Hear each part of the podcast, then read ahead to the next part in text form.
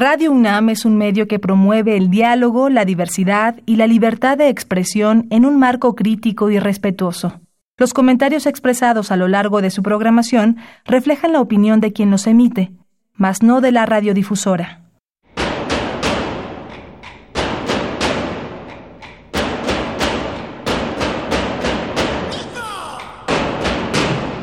Discrepancias. Atacan a la universidad porque discrepamos. Viva la discrepancia, porque es el espíritu de la universidad.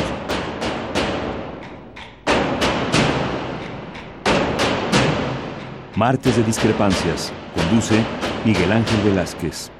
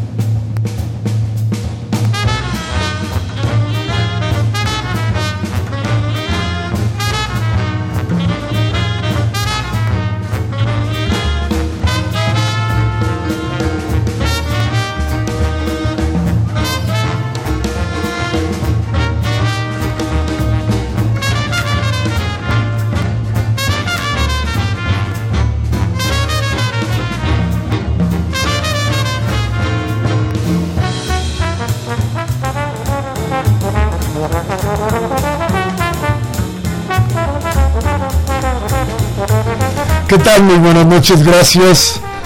Estamos en discrepancias y esto es Radio Universidad.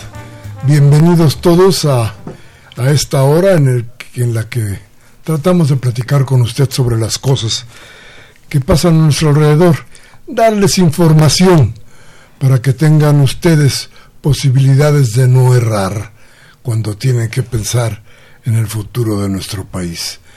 Y vaya, hoy hoy nos despertamos con que había una, efervescencia sobre algo que venimos discutiendo y que desde luego se destapó, yo creo que hace un par de años. ¿Qué creen? En México no hay oposición al presidente de la República. Y digo al presidente de la República porque Morena no es un partido político eh, como todos lo conocemos, ni tampoco es el que detente el poder. El poder está solamente, déjeme decirlo de esta manera, en las mañaneras y de ahí todo lo demás. Pero frente a eso no existe nada. Nada. Seguramente ustedes ya vieron desfilar a los empresarios tomándose fotos con el presidente de la República.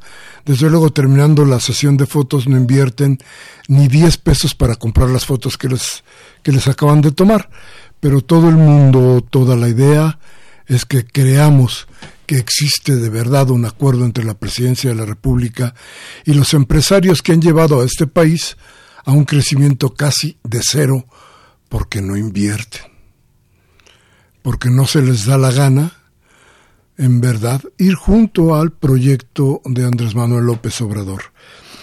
Y luego de esto, pues damos cuenta que políticamente no existe, no hay nada que haga el contrapeso a López Obrador. El PAN prácticamente no existe. El PAN sigue siendo un ladrido lejano, cada vez más lejano, que nos ha demostrado que no puede cuidar la casa. Solamente ladrido. El PRD, como me decía por ahí alguna persona, en el PRD hay menos, hay menos periodistas cada día. Hay tan pocos perredistas que dicen que ya hay más vaquitas marinas en el lago de Cortés que perredistas en, en su partido.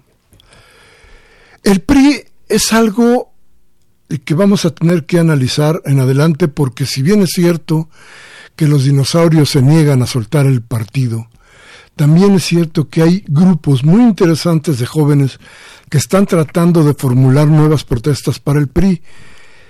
A ver, hay quien asegura dentro de estos jóvenes que tomarán un camino de izquierda, eh, cualquier cosa que eso quiera decir, pero ellos aseguran que no irán a tratar de reivindicar nada de lo que ha pasado ni con Peña Nieto ni con todos los demás.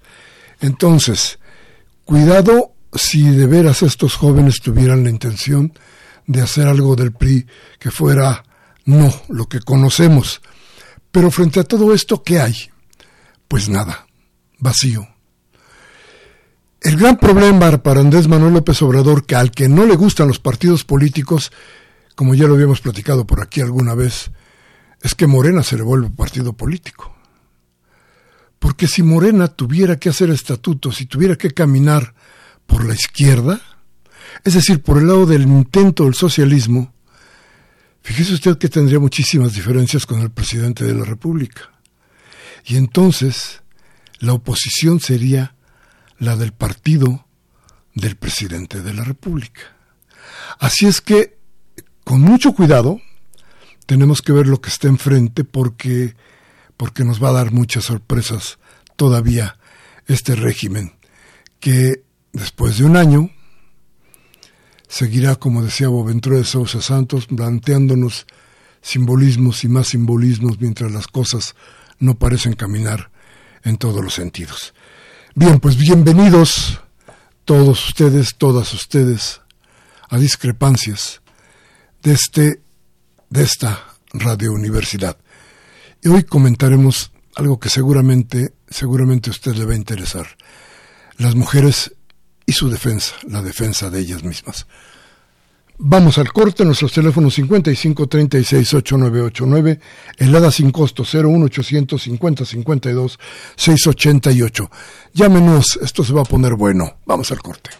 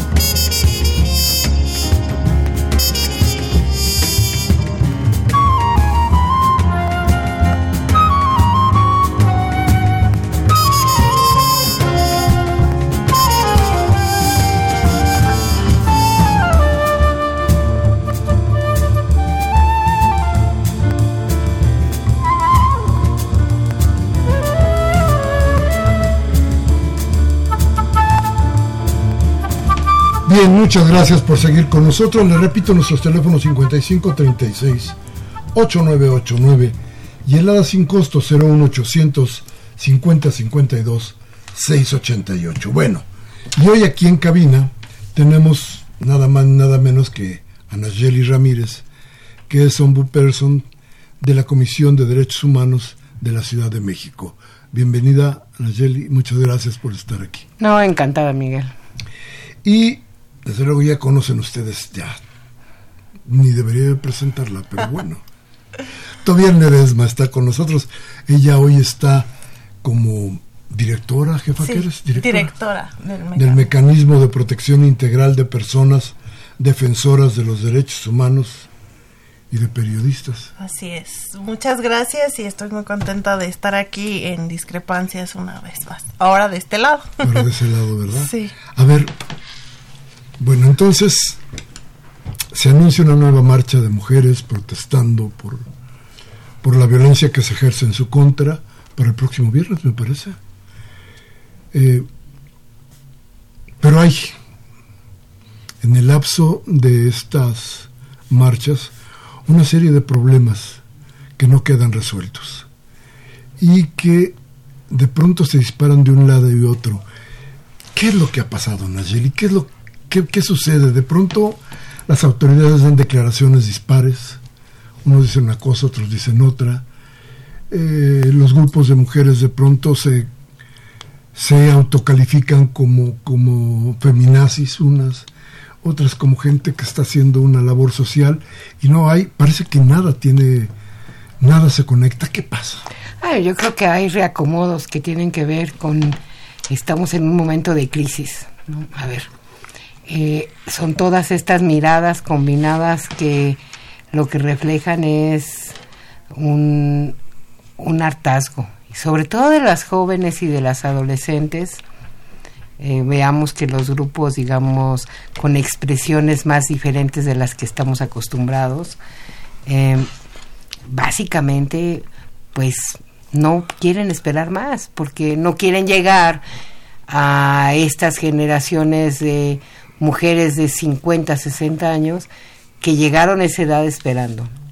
Yo creo que el, tema de la violencia de, género es un tema central, pero además un tema central que toca fibras muy, ah, muy profundas que hay que trabajar. A ver, tenemos sí una respuesta, por no decir fallida, digamos que es una respuesta limitada, ¿no?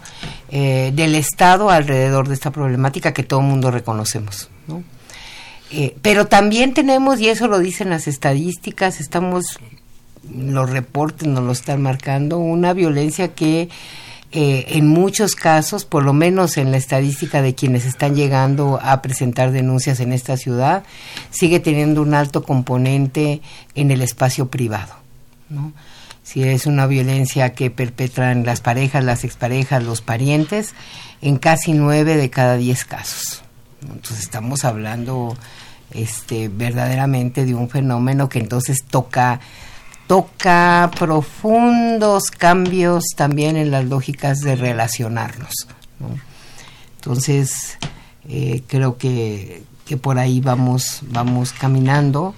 Eh, va, va a seguir caótico, en la medida en que estamos hablando no de organizaciones específicas, estamos hablando de un movimiento social, con todo lo que esas dinámicas implican y, y, competen. Y creo que la, la obligación del Estado es escuchar. En este caso, difícil, porque no tenemos oídos para este tipo de lenguajes. Y entonces tenemos, yo, yo sigo insistiendo que quien tiene la obligación de aprender a traducir qué está pasando, pues es el mundo adulto, es el Estado y no las compañeras. ¿no? Y del lado del Estado, pues también las, respuestas parecen cada día más limitadas. Y no solamente más limitadas, más confusas. Tal vez porque no se sabe qué hacer con el fenómeno. Pero cada día parecen más confundidas las autoridades. ¿Qué pasa?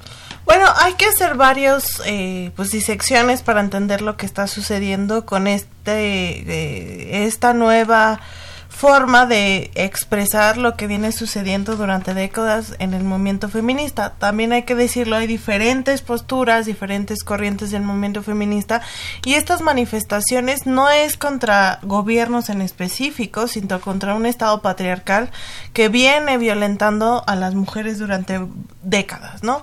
Y estas nuevas generaciones, si hacemos un corte, pues justo estamos hablando de un rango de jóvenes principalmente entre 14 y 25 años, que estamos hablando de esta generación de juventudes completamente abandonadas que crecieron ya y nacieron en la guerra, ¿no? Muchos, o sea, crecieron en la guerra contra el narcotráfico, donde no hubo perspectiva de género absoluta ni en las políticas públicas federales ni en las locales. Entonces, ahora quienes estamos como en los espacios de toma de decisión, pues no nos toca empezar a traducir estos espacios desde diferentes secciones y no es que haya una confusión, la realidad es que el movimiento feminista que está haciendo este tipo de expresiones es distinto y quienes podemos empezar y entrar al quite y decir, a ver, las juventudes funcionan de manera completamente diferente y se están expresando a partir de ciertos procesos porque más la única que conocemos quienes hemos crecido en cierto rango es violencia.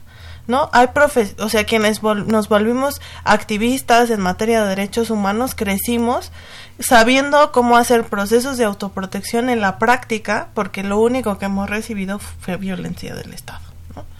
Entonces es tiempo de sentarnos, platicar. Hay mujeres, y yo las entiendo, de grupos de mujeres separatistas que no quieren hombres periodistas en las marchas y hay que hablar con los periodistas y empezar, así como te preparas para ir a cubrir ciertos espacios, pues hay que prepararnos para cubrir el movimiento feminista, que es algo desde el mecanismo, estamos empezando a trabajar con ciertos periodistas, decir, pues entonces que vayan mujeres, que haya otros espacios de comunicación para traducir, porque además muchas de estas mujeres fueron víctimas, son víctimas, perdón, de violencia sexual, entonces hay toda una historia detrás, entonces es por eso que ir diseccionando y tomando acciones en específico. ¿Machismo al revés, Nayeli?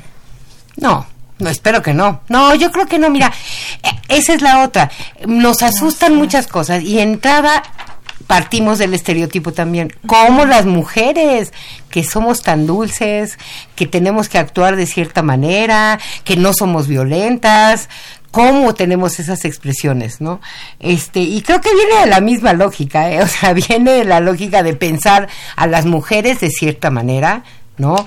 Y no, no, no, no, yo creo que, que no es este es, es, es, es el machismo al revés. Este, yo creo que es una construcción de ruptura de estereotipos, eso sí. ¿No? Si al igual que debemos de romper el estereotipo de que los hombres nunca lloran, ¿no? Pues tenemos que romper el estereotipo de que las, las mujeres tenemos que ser delicadas y estar en, en, en, ciertas lógicas y comportarnos de cierta manera porque si no no estamos adecuándonos al estándar, ¿no? Y nada más un ajuste. Mucho de lo que sucedió y varios testimonios de lo que están sucediendo no eran las participantes específicas en la marcha quienes estuvieron ahí. Habría que ver, ¿no? Todos los procesos. que yo, yo y en el periódico en la jornada quedó, me parece que quedó claro que existían dos marchas y que y que además los motivos no eran exactamente los mismos y que se tenían diferentes visiones. Eh, hay algo que me preocupa mucho el país está metido en un hoyo de violencia increíblemente profundo. Y estamos hablando de 300.000 muertos por ahí.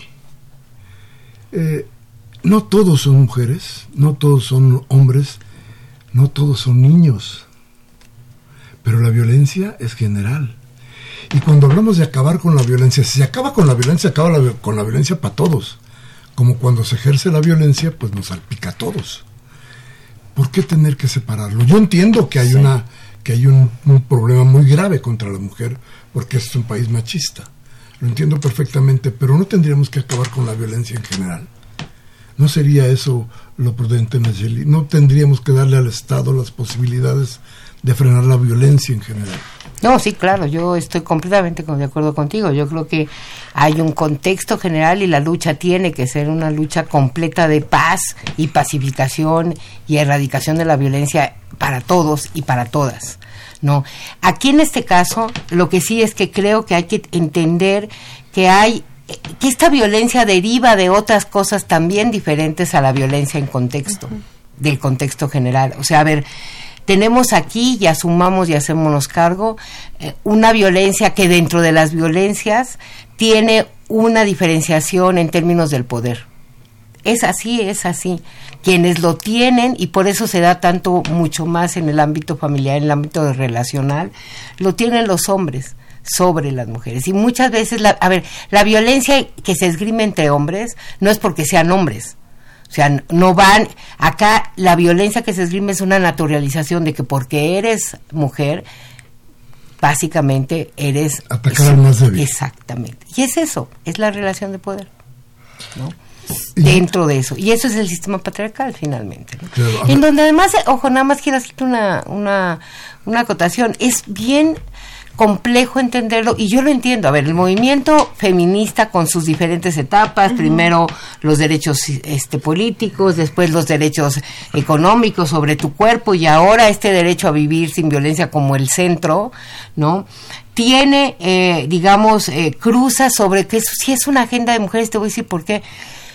Digo, a los hombres, ¿por qué les interesaría? Yo tampoco lo haría.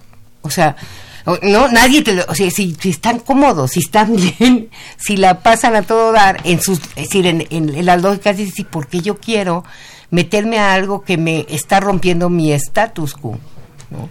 Entonces yo sí creo que ahí es donde... Cuco, eh, entonces en este caso sería la violencia por parte de los hombres. Exactamente. Es decir, generalizando. Generalizando. Hay, hay todo un reto, ¿no? O sea, por ejemplo, retomemos el caso Atenco, ¿no? El caso Atenco es un ejemplo de la transversalización de la violencia utilizada por los elementos. Este caso, bueno, el Estado mexicano ya fue eh, sentenciado por la Corte Interamericana por violencia sexual. Uno de los retos que tenemos que trabajar en materia de legislación es que en México la tortura sexual no está reconocida como tal, ¿no? Entonces, es muy a una mujer siempre que sufre un episodio de violencia también va sumado un episodio de violencia sexual. A los hombres también cuando sufren un episodio de violencia, sufren muchas otras cosas terribles y no vamos a comparar, pero no están de la mano con el tema sexual. Las mujeres sí sufren, sufrimos ese tipo de cosas, son que, cosas que debemos trabajar. Entonces el Estado mexicano, por ejemplo, tiene deuda en reconocer ese tipo de cosas a nivel nacional que no existe. Entonces todas las mujeres que han presentado este tipo de casos, por eso terminan en cortes internacionales, porque es ahí donde pueden dirimir y visibilizar esta violencia machista. Si tú ver, hoy tenemos procuradora en el gobierno de la Ciudad de México. ¿Tú crees que no está entendido el problema a ese nivel? Yo no veo que haya muchas respuestas claras por parte de la autoridad. Perdón que, me meta en esto y que no quiero amarrar navajas, pero quiero aclarar bien de en qué, dónde, en dónde estamos parados, ¿no? Ah, mira, yo creo que sí hay entendimiento. El problema es que se... A ver, el problema es a qué elefante te estás enfrentando. O sea, alguien me decía en algún momento en unas reuniones que tuve hace poco, es que están poniendo a mucha gente nueva que no sabe. Y luego le dije, y están dejando a mucha gente de mucho tiempo que sabe demasiado. Y en el sistema de procuración de justicia y de seguridad, finalmente hay que romper con las lógicas que tenemos y con unos aparatos que no entienden, déjate no nada más de violencia de género, no entienden en general lo que es el debido proceso, no entienden en general lo que tendría que ser la justicia igualitaria y para todas y para todos.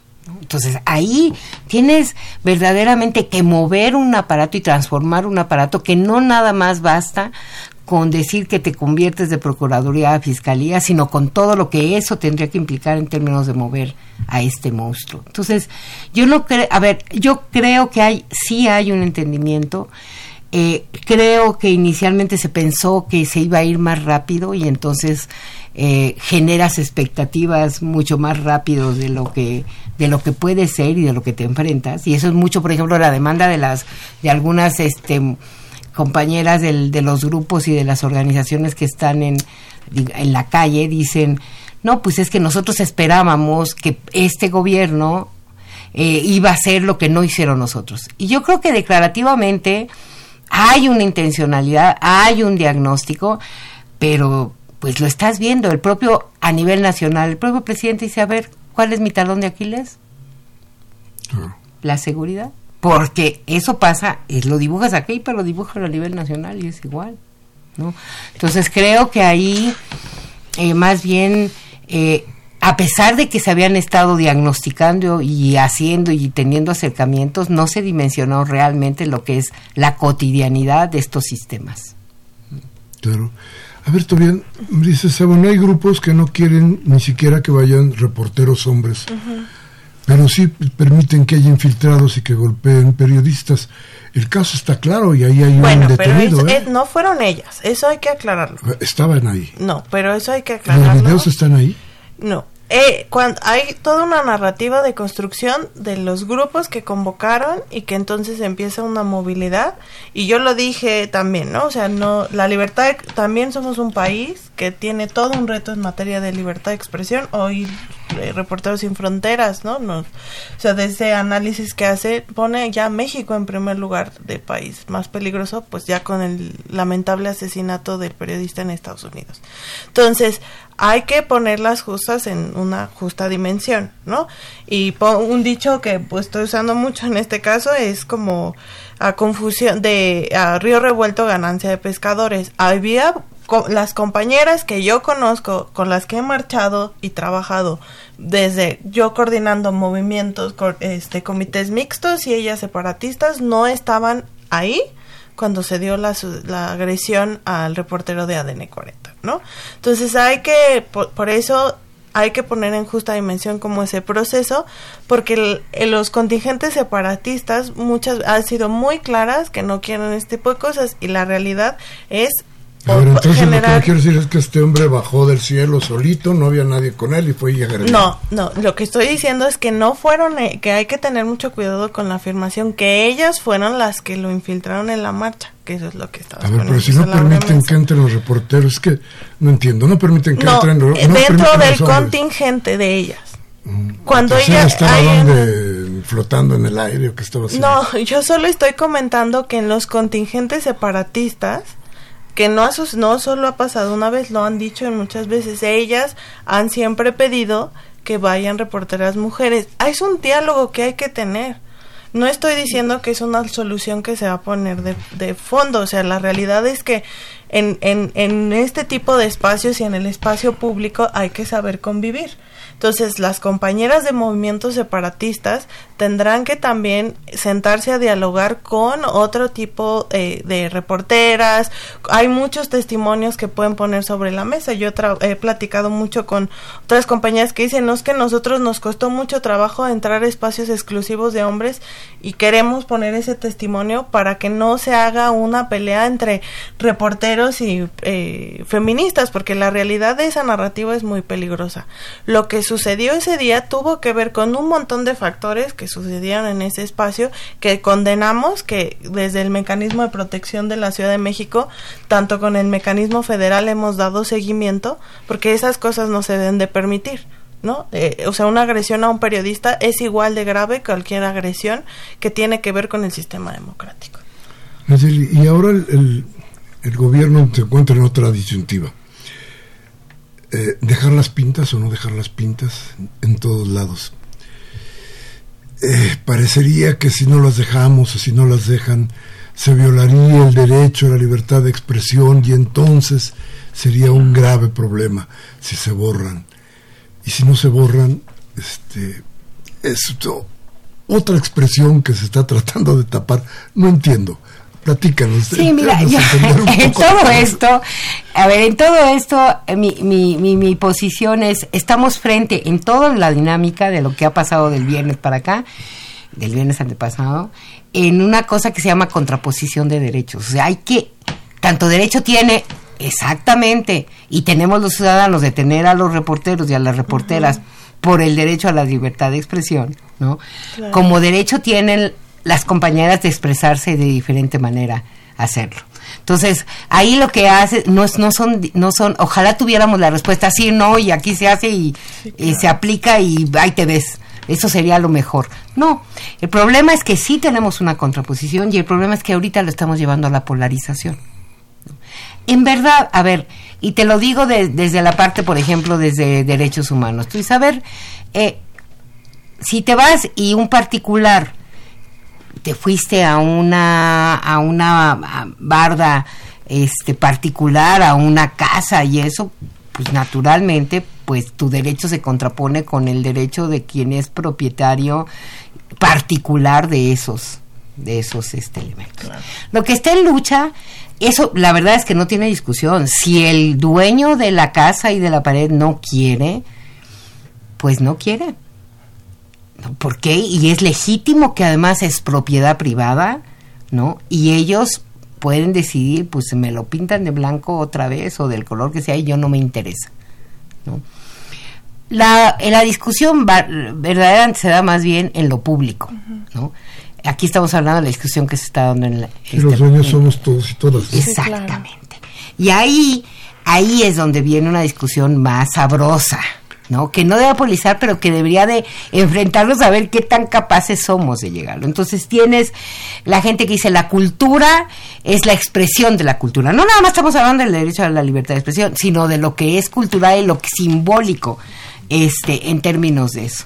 El llamado es, pues si yo tengo aquí un edificio que consideras muy bonito, pero para mí es bonito y te lo voy a decir yo, esa es la lógica que te decía de pensar que son jóvenes adolescentes, muchas de ellas, en donde la expresión es eso. y lo que tú catalogas como, por ejemplo, el nosotros decimos, para nosotros el graffiti es arte urbano y es expresión, no es criminalizarlo. Y bueno, ahora si tú vas a cualquier ciudad decente del mundo, tienes tours sobre cómo pintan las paredes de diferente manera. Véase además un país que generó el muralismo. Claro, no podrías decir es que ellos pintaban bien o mal. Pues es un criterio básicamente, eh, digamos, de valoración estética. Entonces yo creo que aquí el problema que yo veo no es tanto a qué vamos a llegar. Lo que sí te quiero decir es, como es un bien público, sí es una decisión que tienes que tomar de manera diferente. Y la decisión va a tener que contraponer pues una visión en donde lo que quieres preservar es, digamos, la tradición de la cultura, la tradición de la expresión, y otro que te dicen, hay que dejarlo porque eso también es cultura, hay que dejarlo porque eso también es expresión. Ninguno de los dos casos serían violatorios a derechos humanos, por ejemplo, yo te puedo decir en el marco de nosotros, sería más bien, es una valoración de contrapesos, pero el problema que yo veo no, que yo veo no es eso, yo creo que eso es sano, nos hace, por ejemplo, empezar a caminar y ordenar el caos, ¿no? El problema es que lo estamos polarizando y es ahí donde sí, es gravísimo. riesgo. Polarización es lo que está enfrente y es lo que tenemos y a lo que yo en lo particular tengo muchísimo miedo. ¿Todavía cómo sería eso? No contestes. Vamos a ir a un corte y vamos a regresar de inmediato. Teléfono 55 36 89 89 y el 01 850 52 6 88. Vamos al corte y regresamos.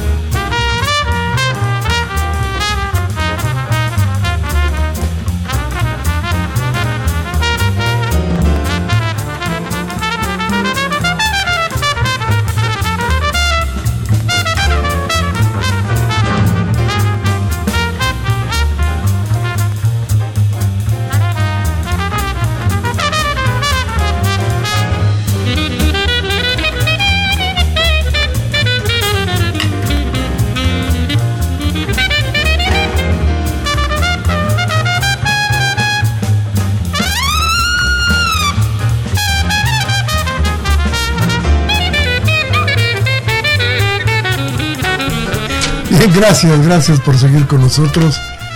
Le comentaba yo que esto es Discrepancias, estamos en Radio NAM. Como siempre, ustedes son lo más importante de este programa y por eso esperamos sus llamadas, porque su voz es lo más importante. Y estamos platicando con Nayeli Ramírez, que somos person de la Comisión de Derechos Humanos de la Ciudad de México, y con Tobián Ledesma, que tiene un título enorme que dice Mecanismo de Protección Integral de Personas Defensoras de los Derechos Humanos, periodistas y etcétera. bueno, entonces, ¿a qué quedamos? Yo creo que la responsabilidad que tenemos de trabajar, este, quienes pues venimos incluso de procesos de, de, trabajo en calle. También el arte urbano ha funcionado en muchos espacios como una herramienta de de trabajo para la prevención de la misma violencia en muchos lugares, en Colombia, aquí mismo en México, en Alemania, en Berlín hay grandes experiencias que se pueden retomar. El punto es empezar a sentarnos y tener estos diálogos, ¿no? En diferentes niveles y con diferentes espacios. Hay, en esto que sucedió, hay compañeras que se quieren sentar, por ejemplo, con el mecanismo de protección de la Ciudad de México y hasta ahí, ¿no? No quieren tener ese espacio, entonces al mecanismo nos toca empezar a tener ese diálogo con esas personas. Hay quienes se han acercado a la comisión, hay quienes se han acercado a la Secretaría de las Mujeres y hay quienes no se han querido acercar con nadie porque precisamente después de este, estas décadas de muchos eh, procesos, pues pues, no ven en el Estado una alianza para combatir el patriarcado y tal cual así está, ¿no? Eh, o sea, el dato que decía Nash al principio de pues muchas violencias se dan en el espacio privado, pues es algo que el Estado también tenemos que empezar a enfrentar.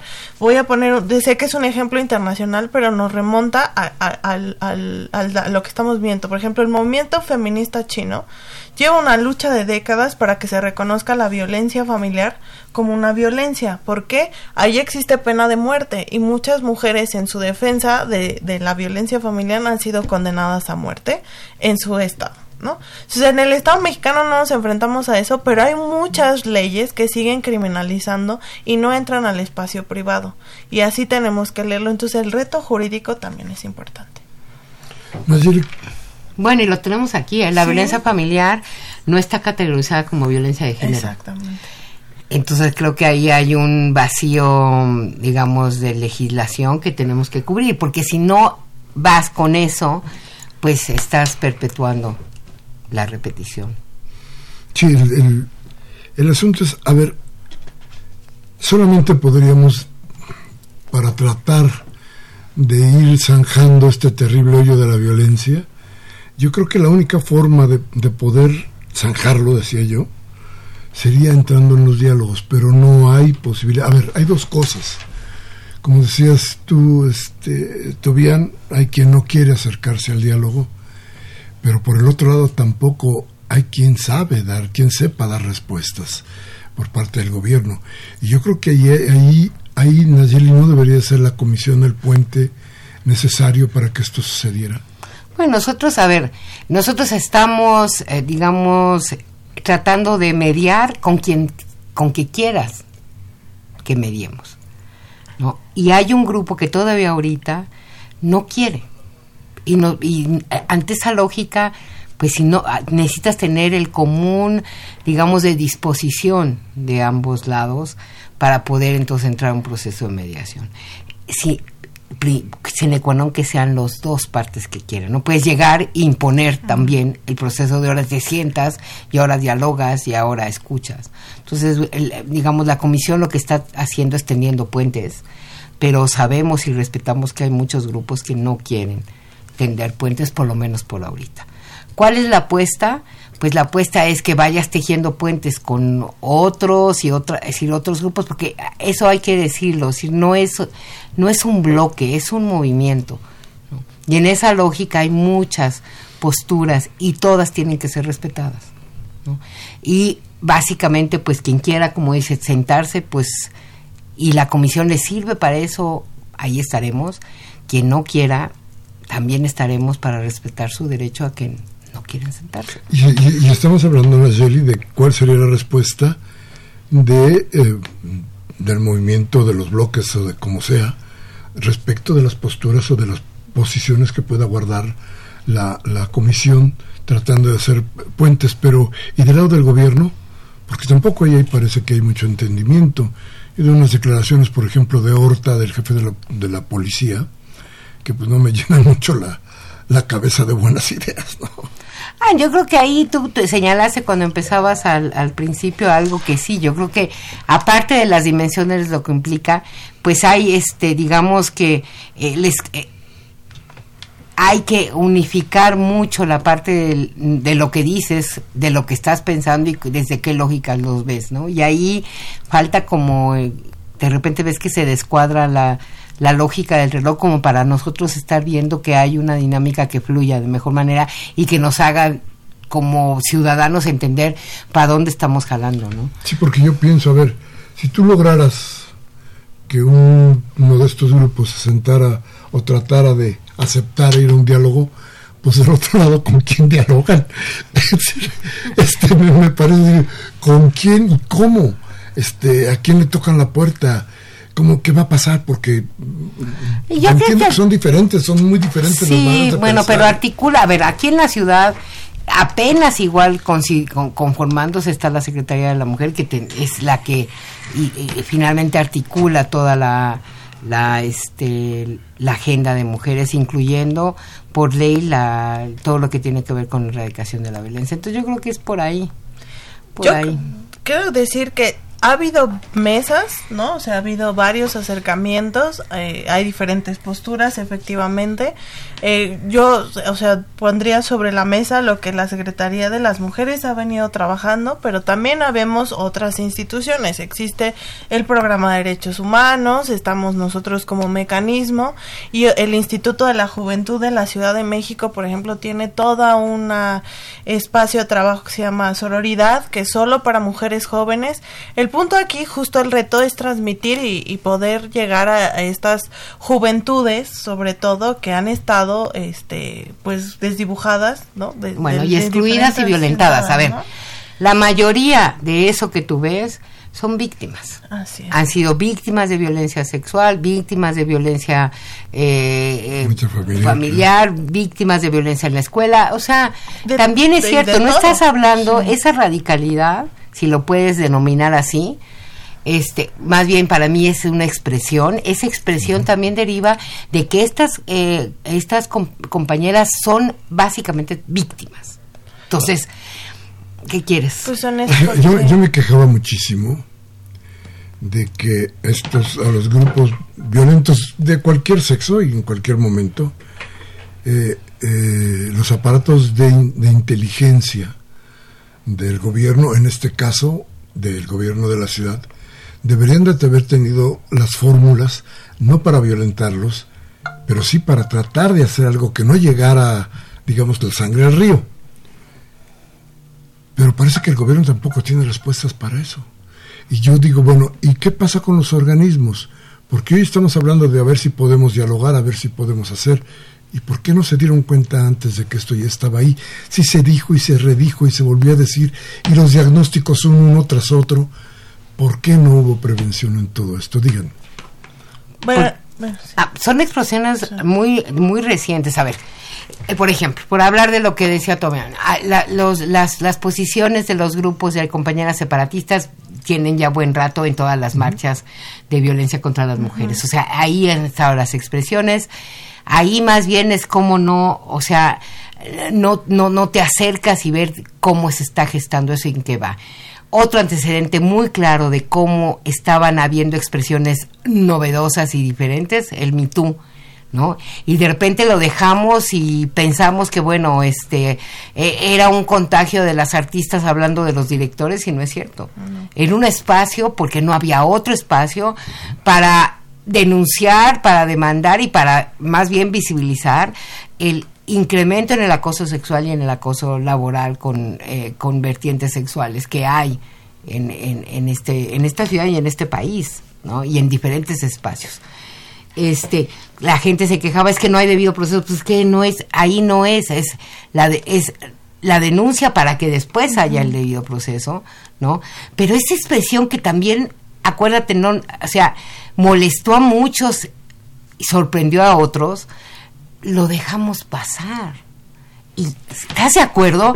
Porque tú dices, a ver, esto fue en generación espontánea de hace 15 días, no es cierto. Nada más te doy esos dos elementos, nada más para este visibilizar y eh, que esto forma parte de algo que finalmente en donde no nada más falló el gobierno, falló el Estado en su conjunto y falló el mundo adulto, porque vuelvo a insistir, la mayoría de estos de eh, las compañeras son adolescentes y jóvenes muy muy jóvenes. Yo veía incluso cuando se forma en la Secretaría de la Mujer una idea de prevención sobre todas estas cosas. Yo decía, bueno, van a atacar los problemas fundamentales del, que, está, que están sufriendo las mujeres.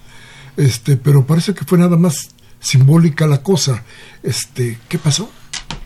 Bueno, hay que decirlo. fallaron? ¿Cómo fallaron? Hay todo un proceso de trabajo. Lo que viene sucediendo, y yo sí quiero ser como enfática en eso, desde hace mucho tiempo, eh, quienes eh, hemos trabajado el, tema de juventudes, se había puesto sobre la mesa el caso específico de las mujeres jóvenes. De hecho, si recuerdan esta marcha del 24A, el hashtag de mi primera vez, donde varias mujeres jóvenes expresaron la primera vez que fueron violentadas sexualmente, la mayoría estamos hablando que fue entre los 4, 5, 6 años de edad.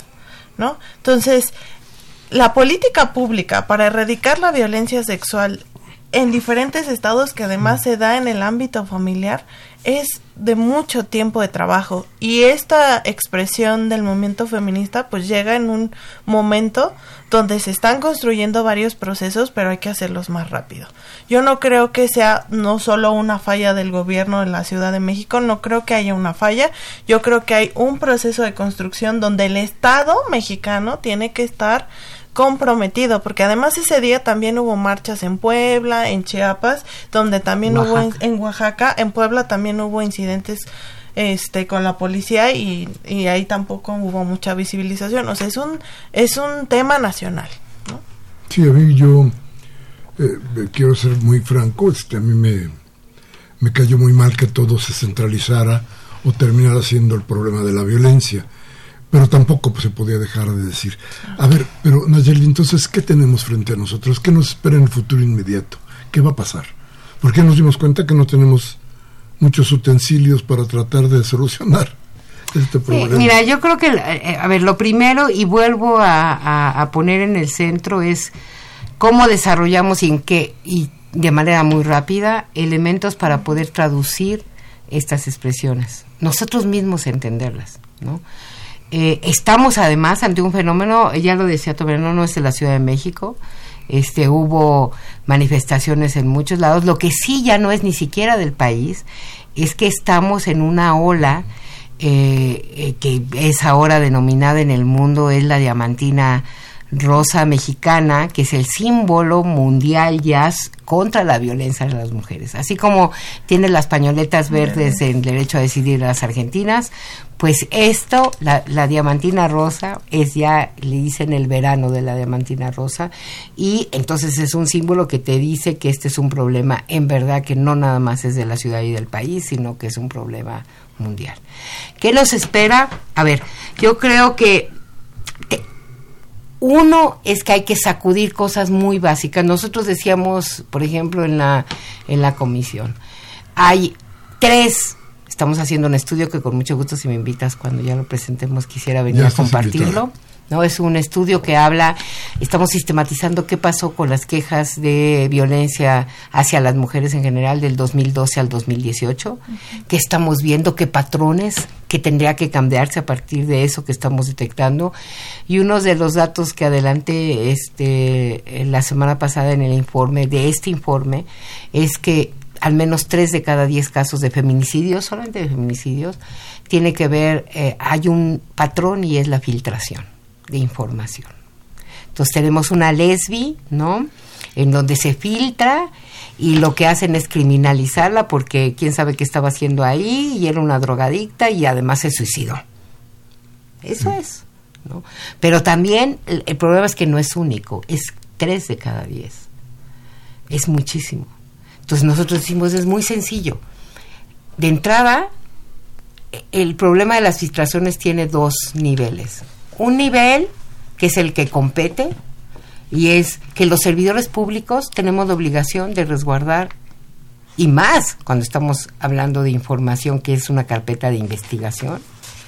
Es una obligación porque el filtrar va contra el debido proceso, criminaliza a las víctimas, las hace susceptibles, o sea, es terrible la obligación hasta ahí y hay mecanismos administrativos y penales que permiten decir castiga la filtración.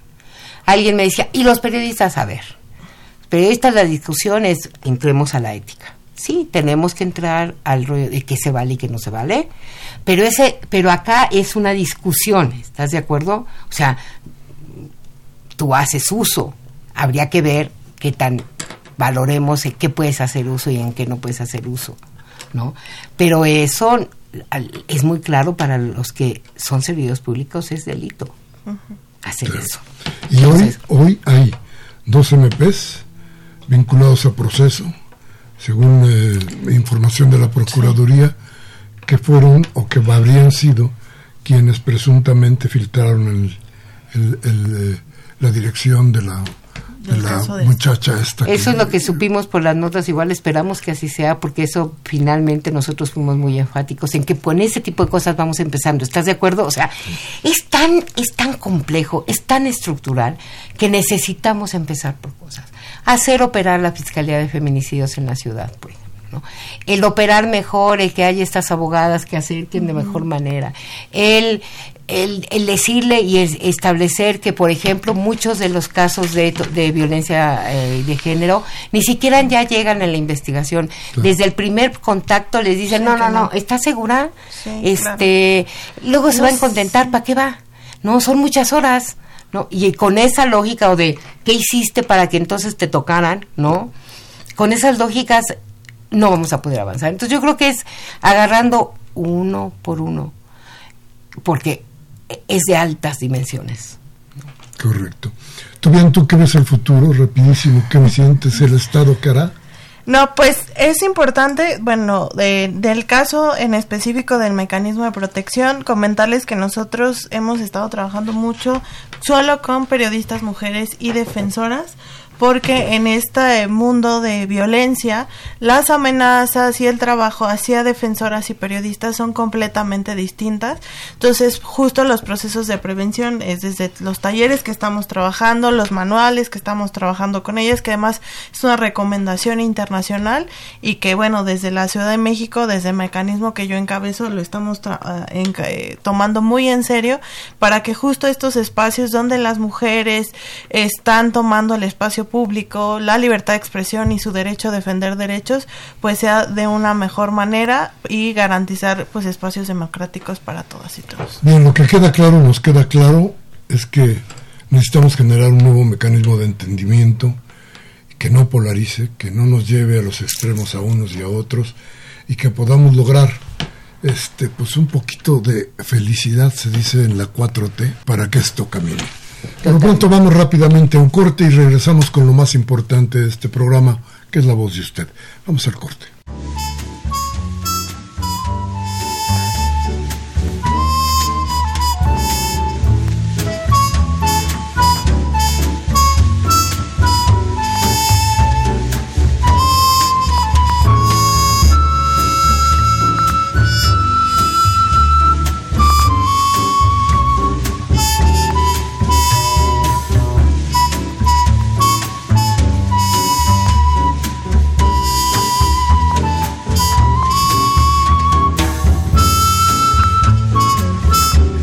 Gracias por seguir con nosotros.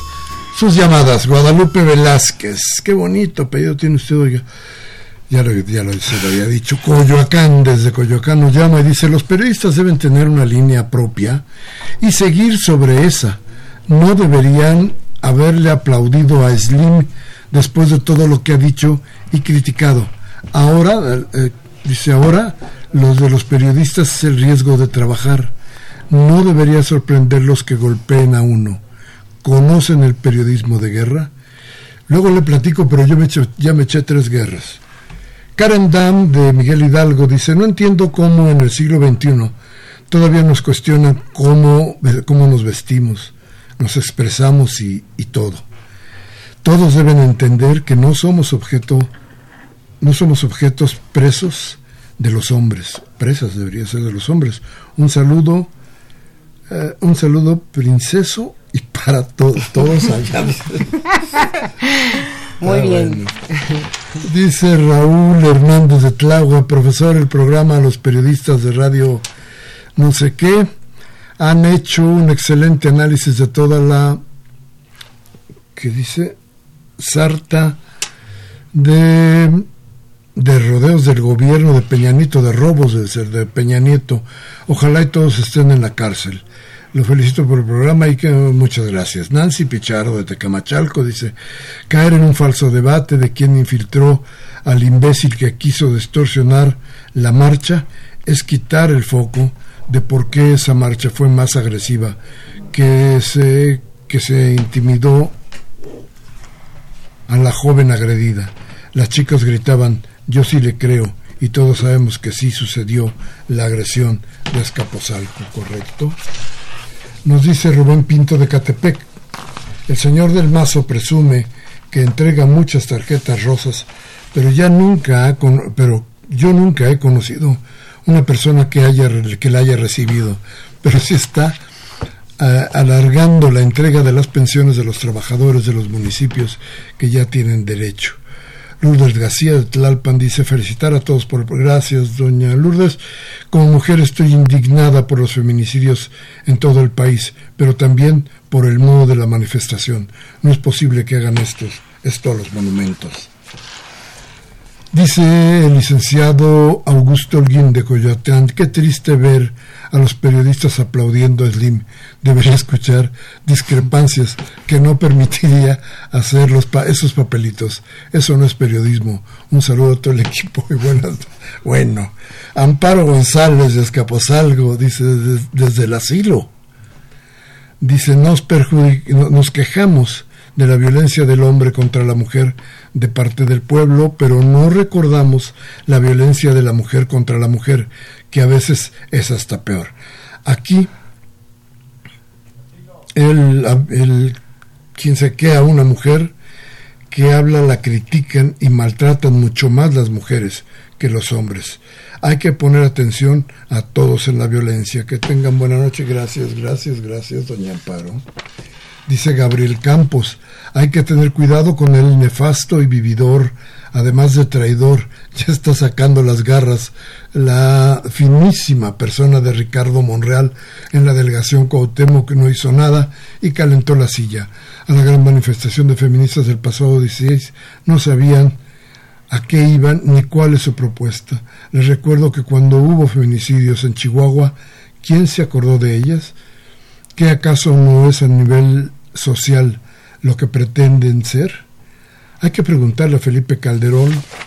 En el eh, bicentenario conmemorativo circulaban billetes y monedas que de sus, eh, de sus parrandas, ya no se acuerdan en dónde quedó esas monedas, son más vistos los billetes, son más, bueno, más vistos los señores. Señor, con el debido respeto, ¿qué pasa? ¿Qué está pasando en las clínicas del ISTE? Pues yo creo que lo que está pasando en todo el país, pero bueno, vamos a tratar de averiguar. Jaime Rojas de Tlalpan dice felicito a las entrevistadas por la manifestación femenina, no feministas. Son ejemplo para los hombres mexicanos. Necesitamos echar a andar la economía mexicana, comenzando por los empresarios. Dice a Miguel Munguía de Iztapalapa, la falta de memoria, Manuel Munguía, perdón.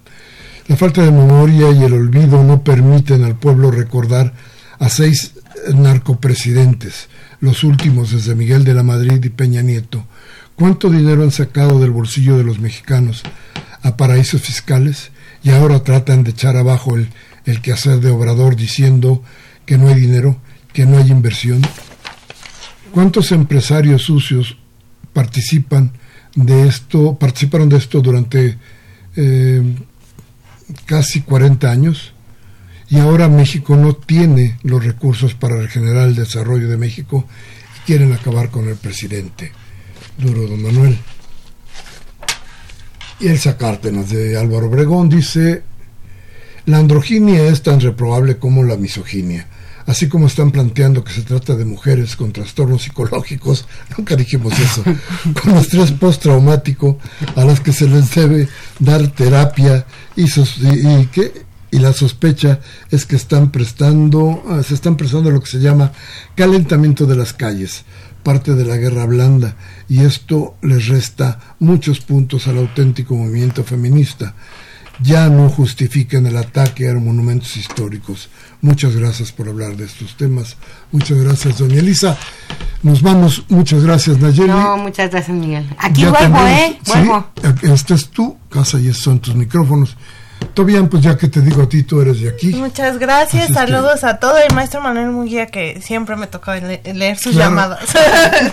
a todos ustedes muy buenas noches. Hoy martes 27 de agosto del 19, Humberto Sánchez Castrejón en los controles técnicos, Liliana Galán, Juan Navidad y Andrés Espinosa en la asistencia de producción, Baltzar Domínguez en la producción, un servidor Miguel Ángel Velázquez, como siempre, les pide, les ruega, si lo que aquí dijimos le sirve, mañana tómese un café con sus amigos, hable de lo que aquí hablamos, pero si no, la democracia le dé oportunidades. Cambie a MBS, a Televisa, a Radio Fórmula, para que les encenden la voluntad del cambio. Hasta la próxima.